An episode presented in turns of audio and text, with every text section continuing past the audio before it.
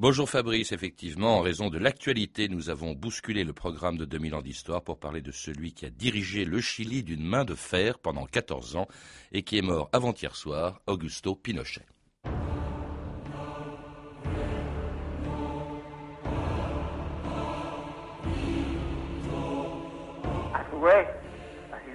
armadas, pudimos decir entonces, señores, misión cumplida. «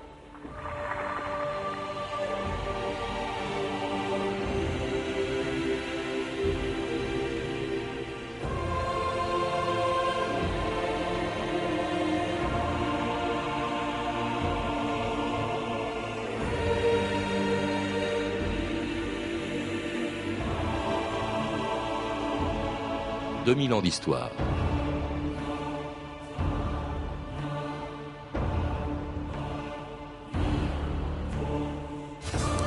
Mission accomplie, disait, on vient de l'entendre, le général Pinochet, le jour où il quittait ses fonctions de commandant en chef de l'armée chilienne pour devenir sénateur à vie en 1998.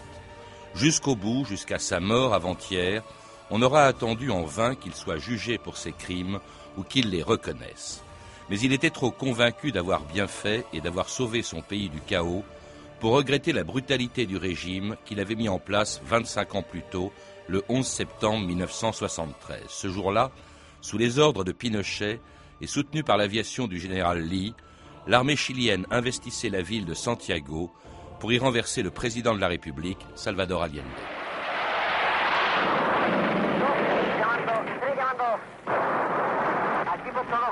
Ici, poste 2 à vous. Ici, Général Lee.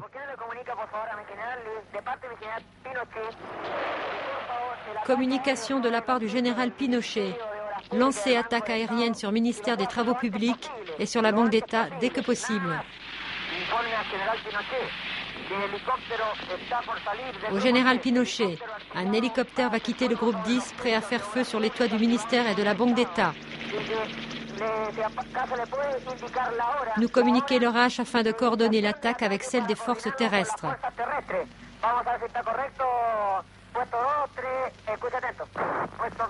Bien reçu. Bruno Patino, bonjour. Bonjour. C'est une archive assez extraordinaire. Je vous ai vu, euh, vous qui connaissez bien le sujet, je vous ai vu impressionné par ce que l'on vient d'entendre, effectivement, ce coup d'État en direct, auquel d'ailleurs on associe tout de suite toujours Pinochet quand il est mort avant-hier. La première chose qui venait à l'esprit, c'était cela. Alors vous, vous connaissez bien le sujet, vous avez même écrit euh, là-dessus, vous, avez rencontré Pinochet, vous avez écrit un livre, Pinochet s'en va, et qui a l'originalité justement d'évoquer ce qui s'est passé après. Euh, on pense toujours au coup d'État, et puis on ignore un peu le Chili de Pinochet et même d'après Pinochet, lorsqu'en 88 nous le verrons, eh bien, il doit progressivement euh, quitter euh, euh, ses fonctions et, le pouvoir. Alors vous l'avez, vous l'avez connu, vous l'avez rencontré en tout cas. c'est un homme très fier, dites-vous, et peut-être certainement plus que nous en France, de ses origines françaises. Oui, il aimait beaucoup cela. Il faut savoir que la, société chilienne est une société très aristocratique d'une certaine façon et que lorsqu'on a des origines euh, basque, allemande, anglaise ou française, on, se croit, euh, à tort ou à raison, un peu au-dessus des autres. Et donc Pinochet revendiquait des origines malouines, euh, beaucoup de pêcheurs malouins faisaient escale à Valparaiso après avoir passé euh, euh, le Cap Horn. Et effectivement, il aimait sortir une carte postale qu'il avait reçue au lendemain du coup d'État d'une famille homonyme, d'une famille Pinochet de Saint-Malo, lui disant Nous avons sans doute des origines communes. Alors, c'est un homme qui n'était pas prédestiné à jouer un rôle important dans l'histoire, un élève médiocre de l'Académie militaire de Santiago, chargé en, en 1948 de surveiller des prisonniers politiques communistes au nord du Chili. C'est de là que serait venu son antimarxisme. Oui, c'est quelqu'un d'assez médiocre, qui fait une carrière assez médiocre. Pour, euh, au début, il se dirige vers l'instruction militaire, il, espère être prof de géopolitique, d'une certaine façon, et de stratégie militaire. Et puis à Iquique, dans le nord du pays, on lui confie, alors, euh, alors même que les communistes, pour raison de guerre froide, euh, sont arrêtés dans le Chili, on lui confie la surveillance, la surveillance de, de ce camp de prisonniers. Et à ce moment-là, revendique-t-il dans ses mémoires, il, il, comprend ou il, croit tenir là sa mission, euh, c'est-à-dire mettre un terme euh, à toutes les idées communistes dans son pays. Et dans une armée de terre donc à laquelle il appartient, dont il va gravir tous les échelons. Euh, mais alors une armée de terre qui cela peut surprendre, euh, d'abord est très méprisée au Chili, en tout cas elle est considérée bien en dessous de l'armée de la marine ou de l'armée de l'air, et puis alors surtout qu'il n'a aucune tradition putschiste, Bruno Patino. Voilà, il faut, il faut bien comprendre ça, c'est-à-dire que d'une part l'armée glorieuse au Chili, c'est évidemment la marine pour ce pays, euh, ce pays qui a des côtes, des côtes très étendues.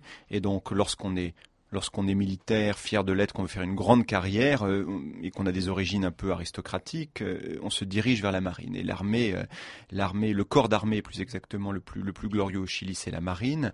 Et ensuite l'armée de l'air évidemment avec les avions qui se modernisent et l'outil quant à elle de la présence nord-américaine. Mais nous y reviendrons. L'armée de terre est, est, une armée plus populaire où les gens sont de provenance plus plus modeste et c'est une armée qui depuis on va dire le début des années 40 et le début des années 50 est largement méprisée.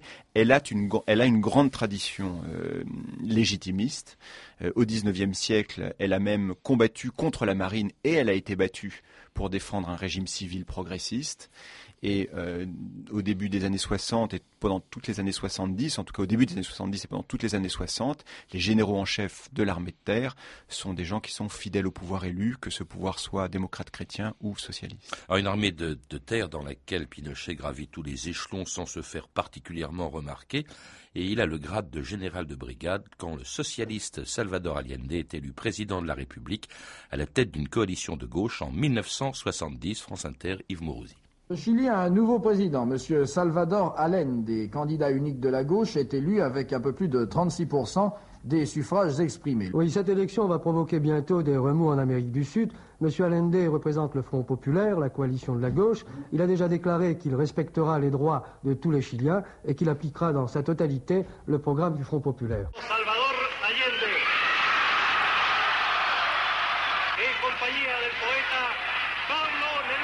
Allende.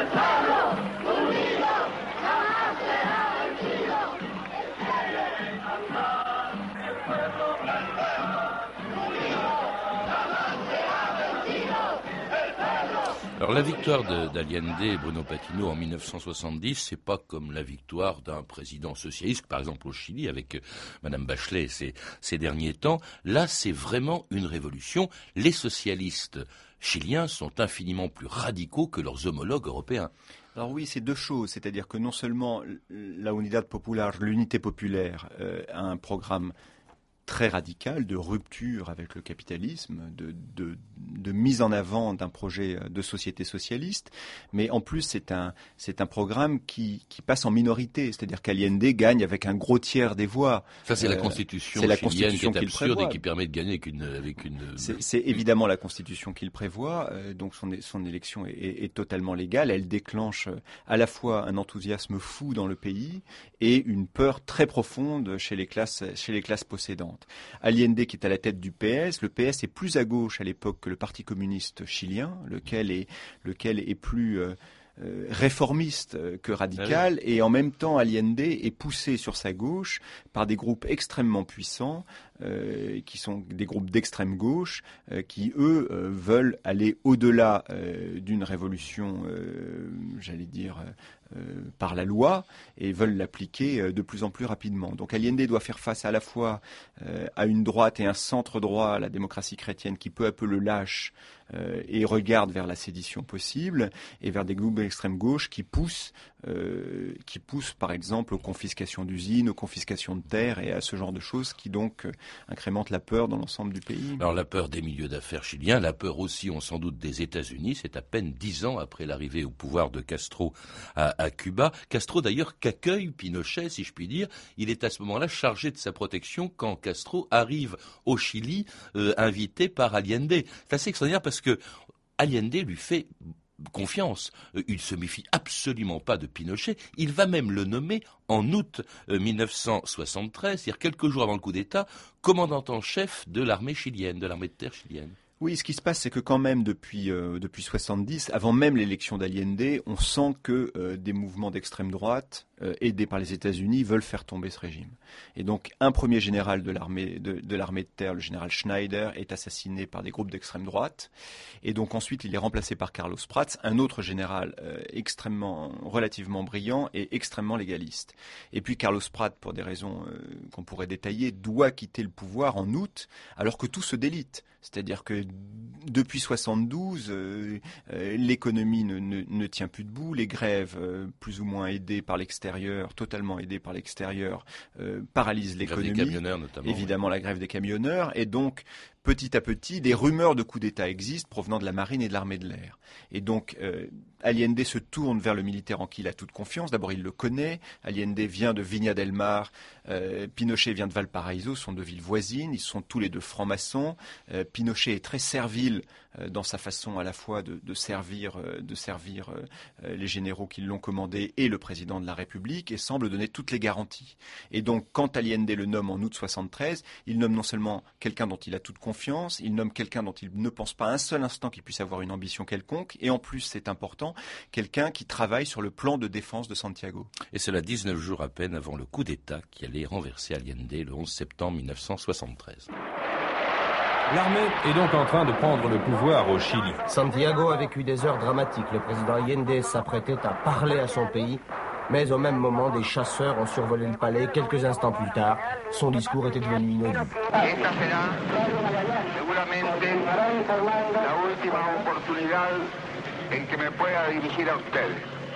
C'est sûrement la dernière fois que je m'adresse à vous. Je serai toujours à vos côtés. Vous garderez le souvenir d'un homme digne Restez loyal à la patrie. Confronté à un tournant de l'histoire, je paierai de ma vie la loyauté du peuple. Mais je suis sûr que la semence qui germe dans la conscience de dizaines de milliers de Chiliens ne pourra être définitivement fauchée.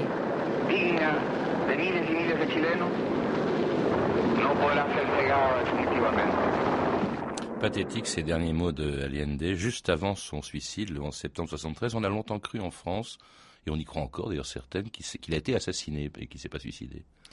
Euh, oui, le, suicide d'Allende ne fait guère de doute, y compris euh, il y a des témoins oculaires et, sa famille le sait bien. Les mots qu'on a entendus où il annonce lui-même qu'il va payer de sa vie euh, sa liberté euh, aussi vont dans ce sens. En France, on a longtemps cru à ça parce qu'il y a eu un film réalisé par un, réalisateur chilien, Elvio Soto, qui, qui de façon cinématographique voulait signifier que les véritables coupables de la mort d'Allende, c'était les militaires. Et donc, dans Il neige sur Santiago, on voyait Allende se faire euh, abattre d'un coup de mitraillette dans le dos par des militaires. Ce qui est incroyable, Bruno Patino, c'est que jusqu'à la dernière seconde, il est même mort persuadé que Pinochet n'était pour rien il, donne, il demande, il s'inquiète sur le sort de Pinochet euh, en plein coup d'État. Il n'imagine pas une seconde que Pinochet euh, en fait partie. Il l'a rejoint à la dernière minute, hein, vous le rappelez, Bruno Patino. Oui, c'est-à-dire que la, grande question des putschistes, le, putsch est organisé par la marine et l'armée de l'air très clairement par le, général Gustavo Lee et par un amiral qui va prendre le pouvoir sur la marine, qui est, qui est, qui est Merino. Et eux se demandent jusqu'au dernier moment si ils vont pouvoir compter sur le chef de l'armée de terre ou s'il va falloir euh, qu'il se, qu'il se base ou qu'il euh, qu'il soit aidé euh, par les membres de la sédition à l'intérieur de l'armée de terre. Et donc, et donc c'est l'avant-veille, le 9 septembre, où Gustavo Lee, qui l'a raconté maintes et maintes fois, arrive à convaincre Pinochet de rejoindre la sédition. Donc l'avant-veille. donc Pinochet, jusqu'au dernier moment, hésite, non pas par fidélité au pouvoir, mais simplement parce qu'il ne veut pas faire un mauvais choix pour sa carrière politique. Et Allende, effectivement, non pas jusqu'à la dernière minute parce qu'il se suicide aux alentours de 13 heures, mais au moins jusqu'à 10 heures du matin, a cru vraiment euh, que le général Pinochet devait avoir été arrêté et peut-être même tué, comme certains militaires loyalistes l'ont été. Quel était le rôle des États-Unis dans cette affaire et de leur secrétaire d'État, euh, Kissinger? Alors il est central et pas encore entièrement démontré. Ce qu'on sait, c'est que les États-Unis, et ça c'est démontré dans l'ensemble des documents qu'ils ont eux-mêmes publiés d'ailleurs, en 70 font tout euh, pour qu'Allende n'arrive pas au pouvoir et donc financent euh, des groupes dont certains d'ailleurs vont, tuer le général Schneider, un militaire loyaliste.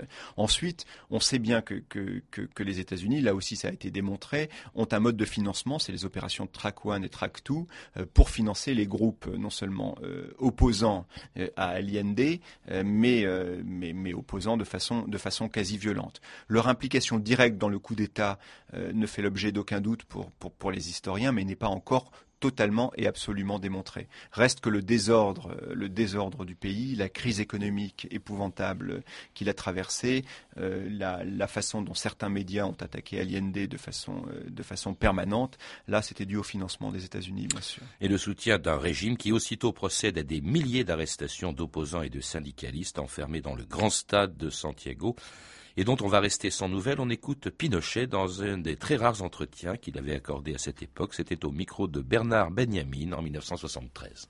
Mon général, il y a de nombreux détenus actuellement au Chili. Qu'allez-vous en faire? Écoutez, la junte militaire est consciente de ce problème. C'est le code de justice militaire qui doit être appliqué, un code qui sera très sévère pour tous ceux qui ne respectent pas la loi. Nous avons pris des mesures pour que les tribunaux fonctionnent et agissent. Ça se passait dans un grand stade, on avait amené une table. Mon ami qui s'appelait Jara fut amené tout près de là. On lui fit mettre la main gauche sur la table et un officier d'un seul coup avec une hache, les doigts de la gauche à trancher. D'un autre coup, il sectionna les doigts de la dextre et Jara tomba tout son sang giclé, six mille prisonniers criaient. L'officier déposa hache, il s'appelait peut-être Kissinger, il piétina Victor Jara, chante, dit-il, tu es moins fier. Levant ses mains vides des doigts qui pinçaient hier la guitare, Jara se releva doucement, faisant plaisir au commandant. Il entonna l'hymne de l'unité populaire, repris par les six mille voix des prisonniers de cet enfer. Une rafale de mitraillettes abattit alors mon ami. Celui qui a pointé son arme s'appelait peut-être Kissinger. Cette histoire que j'ai racontée, Kissinger ne se passait pas en 42, mais hier, en septembre 73. Julos Bocard, naître à Kissinger, une chanson rendant hommage au chanteur chilien Victor Jara, torturé et assassiné dans le stade de Santiago, qui porte aujourd'hui son nom. la violence a été inouïe, la violence de cette répression, surtout dans les premiers jours, Bruno Patinet. Oui, dans les premiers jours, la violence se déchaîne, d'autant plus que euh, il y a une espèce de, à la fois de fantasme absolu euh, de la part des militaires, comme quoi des groupuscules armés gauchistes existeraient dans le pays, aidés par des Cubains et seraient prêts à un moment donné à faire feu.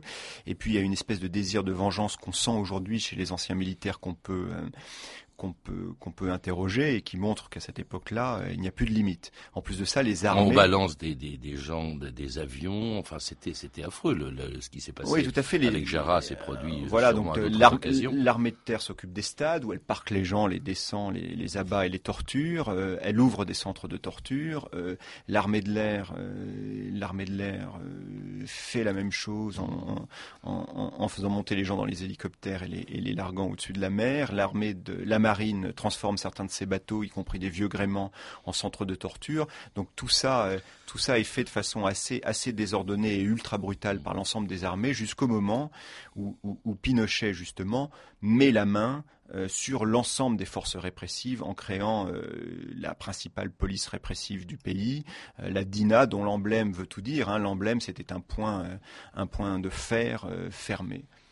Alors il y aura aussi cette opération Condor qui permet même de pourchasser des opposants jusqu'à l'étranger où ils sont assassinés. Euh, alors cette, euh, il y aura une amnistie euh, en 73, ou plutôt en 73 on vote une loi, en 78 pardon, on vote une loi proposant justement de couvrir ces, ces, actes.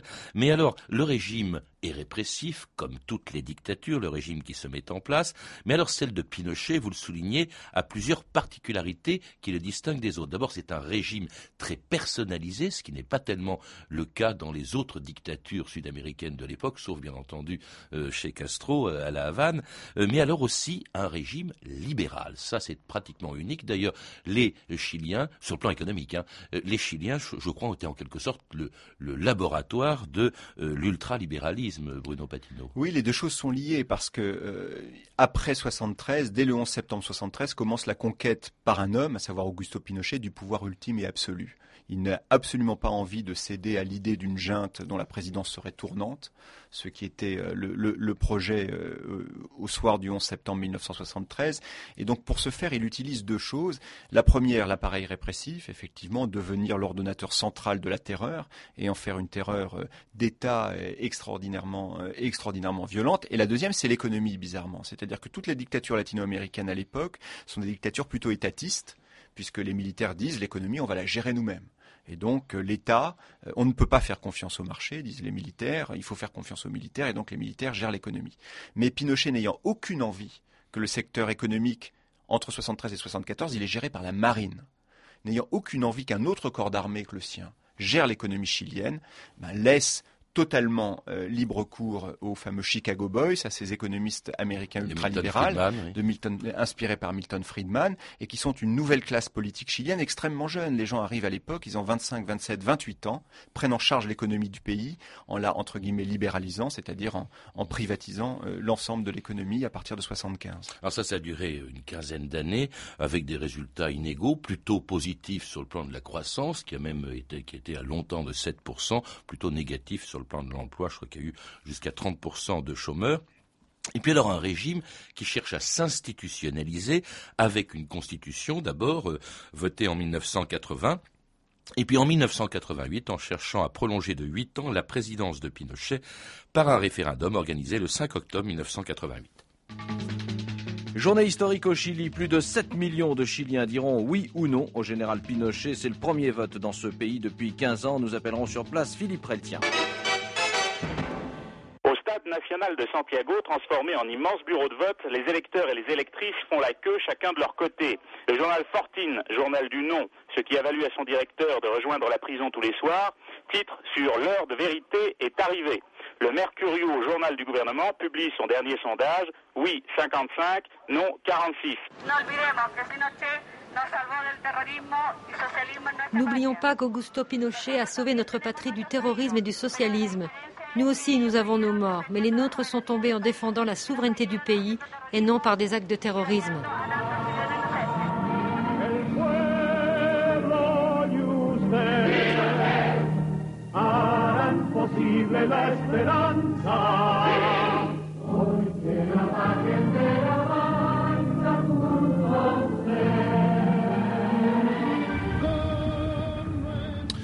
C'était le référendum de 1988, la propagande pour Pinochet. En fait, ce sera non. Ça pose deux questions euh, rapidement, euh, Bruno Patino. C'est d'abord un référendum dans une dictature, c'est peu courant, surtout qu'en plus, a priori, il était plutôt libre puisqu'il a été négatif. Hein. il était contre la prolongation du pouvoir de Pinochet. Et pourquoi ce non? Alors deux choses. La première, c'est que le Chili a quand même une tradition légaliste et l'obsession de Pinochet, c'est de bâtir un nouvel ordre. C'est pas seulement euh, d'être un dictateur absolu puis de mourir après en, laissant le déluge derrière lui. Et donc cette constitution de 80 promulguée par le régime, puisque le scrutin à l'époque est totalement, euh, totalement truqué, promulguée par le régime, prévoit justement qu'en 88, il y aura cette consultation qui permettra au président Pinochet euh, de d'être prolongé pour 8 ans supplémentaires. Et Pinochet voulait rester au pouvoir 25 ans parce qu'il disait souvent 25 ans, c'est une ou deux générations, et donc il y aura des gens qui auront grandi et seront arrivés à la majorité en ne m'ayant connu que moi et mmh. que mon régime. Donc ça, c'est la première chose. Donc il se, il se dirige vers ce référendum en pensant à l'époque que ça va être un scrutin comme les autres scrutins du régime militaire et qui va le passer largement. Euh, cela étant, la pression des États-Unis très forte à ce moment-là est inverse pour visant à faire de ce référendum un vrai référendum dans des conditions tout à fait tout à fait correctes et strictes. Le non qui l'emporte est pas, voilà, c'est 54, 55% des gens qui votent non. Euh, c'est une vraie majorité, mais ça n'est pas l'immense majorité du peuple chilien. Et ce n'est pas non plus la fin du pouvoir de Pinochet. Il y a eu une espèce d'acceptation, dites-vous, euh, de euh, par l'opposition des règles du jeu, le maintien de Pinochet à la tête de l'armée jusqu'en 1998, prolongé ensuite par un poste de sénateur à vie qui lui assure l'immunité, en tout cas au Chili mais pas en Angleterre où il est arrêté en 2000 euh, par, pourchassé par le juge espagnol Balthazar Garçon et finalement relâché au bout de 503 jours, revenant dans son pays en mars 2000. Pinochet vole, Pinochet marche, Pinochet est rentré au Chili après 17 mois passés en résidence surveillée à Londres et un retour en avion qui a pris 24 heures. L'ancien dictateur vient de vivre sa première nuit de liberté à Santiago, une nuit de repos après une journée mouvementée marquée par l'accueil triomphal que ses partisans lui ont réservé.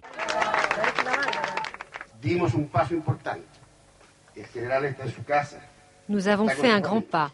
Le général est chez lui avec sa famille. Mais la menace guette tout autant qu'hier. Il est important de rester unis, forts et prudents, mais sans jamais céder. Et que si nous devons nous lever un jour, nous le fassions avec lucidité et force. Le pays l'exige et le général le mérite.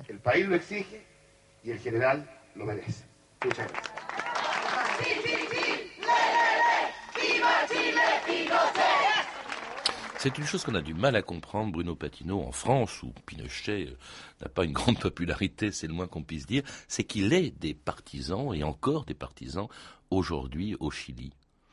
Euh, aujourd'hui, en, Aujourd'hui, en 2006, ça se discute parce que Londres euh, provoque une vraie rupture et surtout ces deux dernières années avec euh, les, procès qui arrivent ou plutôt les poursuites qui arrivaient sur les détournements de fonds et son enrichissement personnel ont beaucoup abîmé son image. Mais effectivement, le régime militaire qu'il a instauré jouit dans une partie de la population d'une certaine popularité. Euh, le message, le message du régime militaire qui était double, à savoir un, on a sauvé le pays du communisme, deux, on l'a redressé économiquement, est un message qui a fait son chemin euh, dans une certaine partie de la population, lesquels avaient voté oui au référendum de 88 et ont continué à soutenir euh, le général euh, Pinochet jusqu'à, on va dire, jusqu'à ces dernières années. Comment expliquer quand même l'impunité dont il bénéficie au Chili, parce que les poursuites ont été pour beaucoup d'entre elles abandonnées, et alors surtout qu'il en bénéficie de la part de ses successeurs, qui sont pour les deux derniers des présidents, et, enfin un président et une présidente socialiste.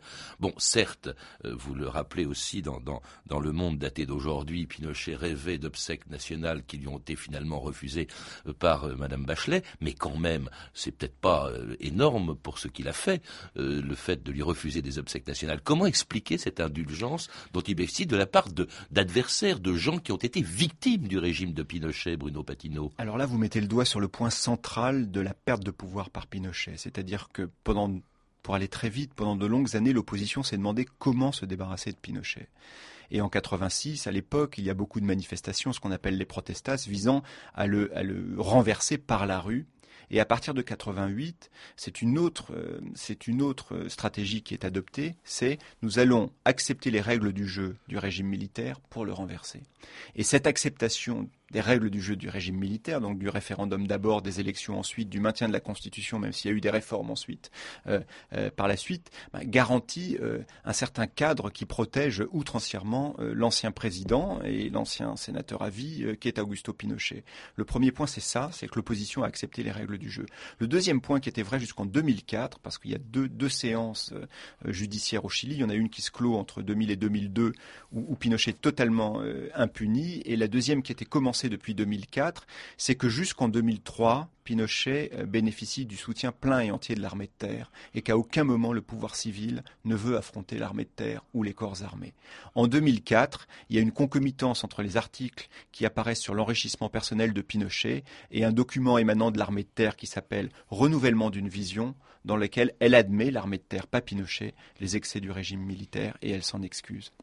Et jusqu'à donc avant-hier, c'est-à-dire la, la mort de Pinochet dont vous êtes venu nous parler. Merci de l'avoir fait, c'était un peu improvisé cette émission, mais vous nous a pris beaucoup de choses, Bruno Patino, et des choses que l'on trouve aussi dans un livre qui date de 2001, mais qui a le mérite de s'intéresser à une période euh, où Pinochet était, était sur le point de s'en aller. Ça s'appelle Pinochet s'en va, euh, la transition démocratique au Chili 1988-1994, publié aux éditions de l'Institut des hautes études de l'Amérique latine. Vous avez également publié l'an dernier en collaboration avec Jean-François Fogel le livre Une presse sans Gutenberg aux éditions Grasset. Vous pouvez retrouver toutes ces informations sur notre émission par téléphone au 32 30 34 centimes la minute ou sur franceinter.com. C'était 2000 ans d'histoire. À la technique, Michel Béziquian et Romain Luquiaz. Documentation, Claire Destacan et Emmanuel Fournier. Une réalisation de Anne Kobilac. Demain, dans 2000 ans d'histoire, l'émission qui était initialement prévue aujourd'hui, qui n'a rien à voir avec Pinochet, la reine du music hall dans la première moitié du XXe siècle, Mistinguette.